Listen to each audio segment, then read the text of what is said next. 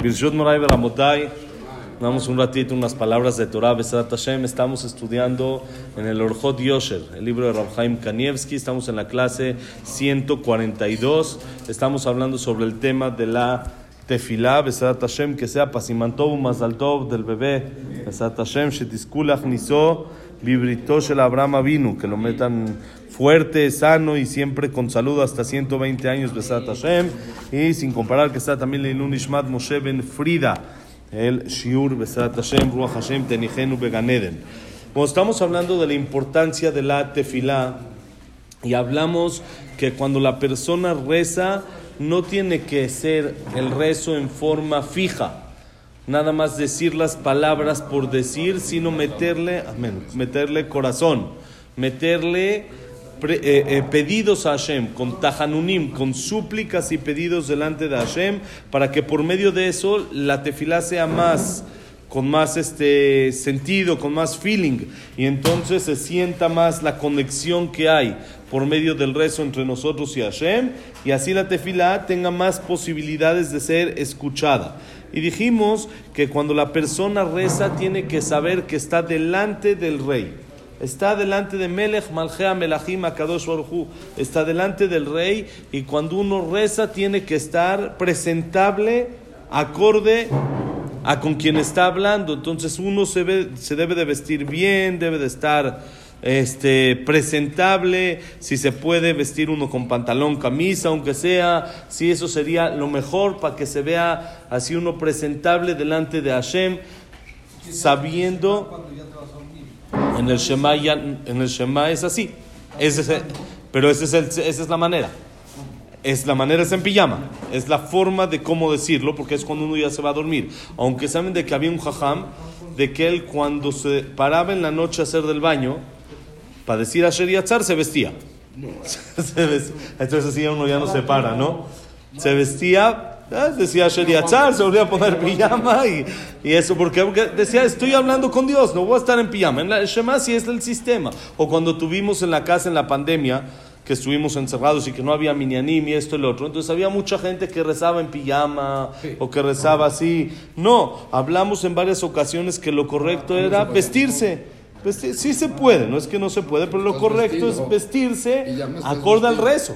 Bueno, acorde al rezo, ¿sí? Vestido en Shabbat, si uno se viste como Shabbat, aunque está en la casa, aunque no está, aunque no sale o lo que sea, vestirse. Cuando uno está en un lugar donde no hay un minyan, tal vez está en un hotel, en una ciudad así, que no hay knis o esto, y se está en Shabbat en una pijama o en un pants, no es lo correcto, sino el día es lo que es la vestimenta. No me visto para la gente sino me visto por la situación para Hashem que estoy en Shabbat. Entonces lo mismo en la tefilá me visto con ropa acorde a el rezo. Por eso mucha gente pregunta por qué los religiosos usamos el sombrero, el saco o esto. Y una de las explicaciones es como una vestimenta especial para el rezo. Es como que se ve que estoy elegante hacia el rezo. Uno reza también, por ejemplo, tiene que rezar en la casa porque se siente mal o algo. Entonces se pone igual su saco, su sombrero, se pone así, rezar para que así uno también le da más importancia a lo que está haciendo. Le está, si uno se vistió especial para rezar, entonces no va a rezar de la misma manera que reza con pijama. Pues si se puede especial para vestir, quiere decir que valora el rezo que está haciendo. Pero ¿por qué hasta ahorita lo dices y cuando estaba la pandemia?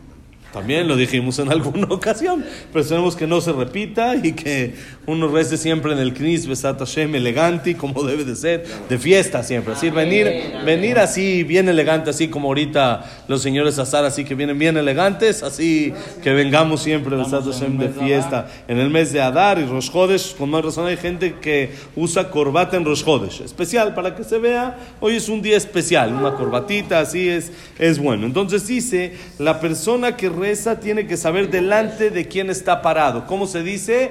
Dalifnemi ataomed. Sábete delante de quién estás parado, delante de Melech, Malchea, Melachim, Akadosh Baruchu, delante del Rey de Reyes, Hashem, y entonces por medio de eso la persona reza de otra manera.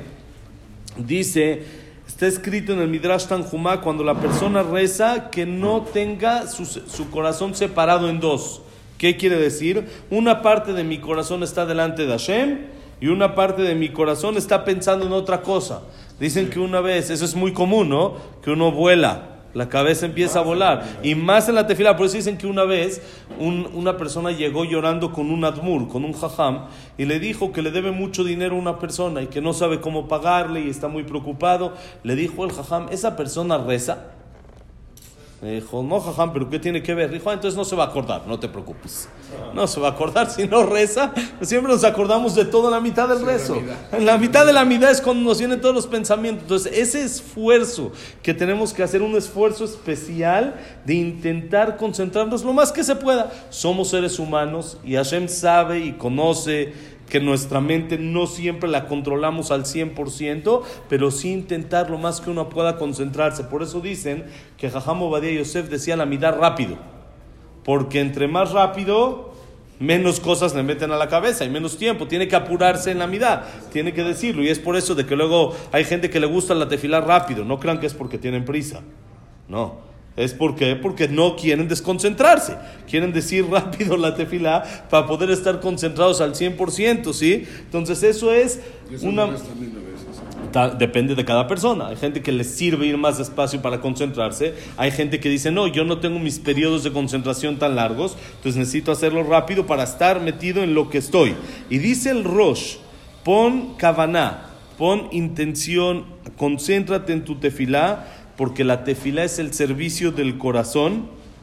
Y si tu hijo te habla, no pienses en otra cosa. ¿Qué quiere decir? No estés pensando en lo que otras personas te digan, aunque sea tu hijo. Luego uno trae Baruch Hashem a sus hijos chiquitos al knis, lo sienta junto a él.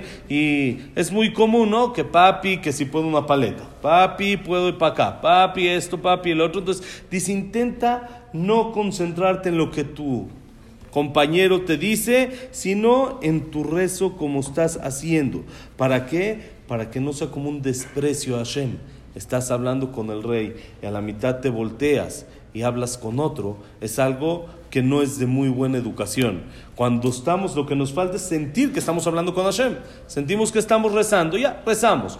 Pero cuando una persona siente que está hablando con Hashem, siente que está hablando con... Hay alguien más que me está escuchando, si con mi compañero no me volteo y hablo con el otro, con más razón, delante de Hashem, ¿cómo le voy a pedir a Hashem? Perdóname, se la avinu y estoy eh, preguntándole algo al otro, estoy contestando algo al otro, dice el Rosh. Por eso la persona tiene que prestar atención siempre en su rezo y no desconcentrarse y no estar pensando en otras cosas, sino pensar lo más que se puede en la tefilá, ya que estamos delante de Melech, Malgea, Melachim, Akadosh Baruch Y uno tiene que figurarse como que si está delante de un rey, ¿cómo no se atrevería? A hablar de otras cosas porque está pidiéndole él al rey, él está pidiendo, el rey ¿qué te va a decir? Si le pides y a la mitad te estás distrayendo y estás platicando, como decíamos ayer, uno pide una cita con el rey o con el presidente y hasta que por fin se la dan y quiere pedirle un permiso para un negocio o algo y a la mitad se pone a platicar con un ministro del rey. Entonces, ¿dónde le va a sacar el permiso? ¿Cómo va a sacar un permiso así del rey? Dicen de que había una persona que tenía una cita en el banco para pedir en Israel un crédito, un crédito importante para su negocio, y él tenía una cita cuatro y media de la tarde. Entonces fue para allá y fue con tiempo porque sabía que en el, hay un knis al lado del banco y dijo, entro, digo minja, y después paso a, a, la cita. ¿Y a qué hora era el horario de minja? Cuatro y diez. Cuatro y diez, está perfecto. Era al ladito, cuatro y diez, acaban cuatro y media, entra perfecto. Y dicen que llegó y eran nueve personas. Y están buscando el décimo, el décimo. Y a todos atrasó. Ya son cuatro y cuarto y apenas van a empezar, cuatro y veinte van a empezar. Él dice, está bien, pero yo acabando la mitad me pelo. El Hazán le dice, te lo suplico, te lo imploro, por favor, no. Tengo que decir Kaddish. Y si te vas, voy a poder acabar la mitad. Tal vez si te vas a la mitad de la Hazara, puedo acabar la Hazara, pero ya no puede decir el último Kadish, el que le va a faltar. Entonces dijo, por favor, le dijo, es que tengo una cita muy importante. Le dijo, por favor, eres el décimo y necesitamos. Dijo, está bien, adelante. Se quedó, acabó 4.45, salió corriendo hacia el banco, lo reciben ahí y le dice la, la, señorita de la recepción, siéntese, ahorita el gerente va a llegar, ahorita lo, lo atiende. Se sienta, por fin, ah, llega el gerente y le dice, pásale, ¿quién era el gerente? el Hazán. Que- el que tenía que decir Kadish. Dice, ya no necesito nada, ya está tu crédito aprobado. Si tú estás dispuesto a pensar en los demás y estuviste dispuesto a perder un crédito porque no sabías que yo era el gerente, entonces seguro eres una persona honesta, eres una persona honrada y te voy a dar el crédito. Pero ¿qué hubiera pasado si se hubiera escapado, hubiera corrido al banco? El gerente no está, lo hubiera tenido que esperar 15, 20 minutos y luego se da cuenta que fue el que lo dejó sin el Kadish.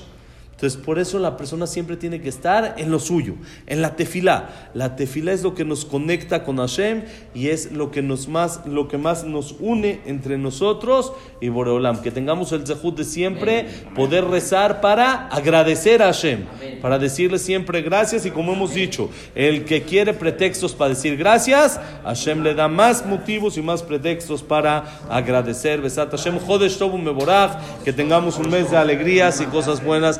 Besat Hashem, tenemos para Kadish, clase ha sido Besat Hashem, Lidur Ishmat, Abraham Ben Adel, Sarabat Miriam, Servat Miriam, Víctor Jaime Encler, Eliau Eliau Nisim Ben Eliau Sim Ben Lisa, Isaac Rosa Gilson, Jonathan Ratif, Eckler Batzara, Yosef Ben Shaya Ben Dora, Ben Janet, Yosef Ben Janet. ¿Quién más es? Eh, eh, Eliao Ben- Eliao Ben Victoria, Luna Rafael Ben Elvira. Samuel Ben Amelia, Yitzhak Abraham Ben Susana, Eduardo Ben Bahie, Silvia Semul Batea Simcha, Jacob Selja, Cecilia Batzalja. Eh, ¿Quién más nos falta? Linda Bat, Linda Rachel Bat, Rosa. Ya estamos, sí, para Refuah Shelema, Moshe Ben Rosa, Nonat Minyan, Evelyn Bat Argan, Abraham Ben India con Linda Rachel. ¿Quién más nos falta? Shula Shulamit Bat Esther. Vivian Bat Efrat. Berajá y Atzlajá, que haya un buen mes y que sea Shelema. Es para. Eliao, Elías Ben Nelly. Y y Atzlajá y paz en el mundo. Besat Hashem.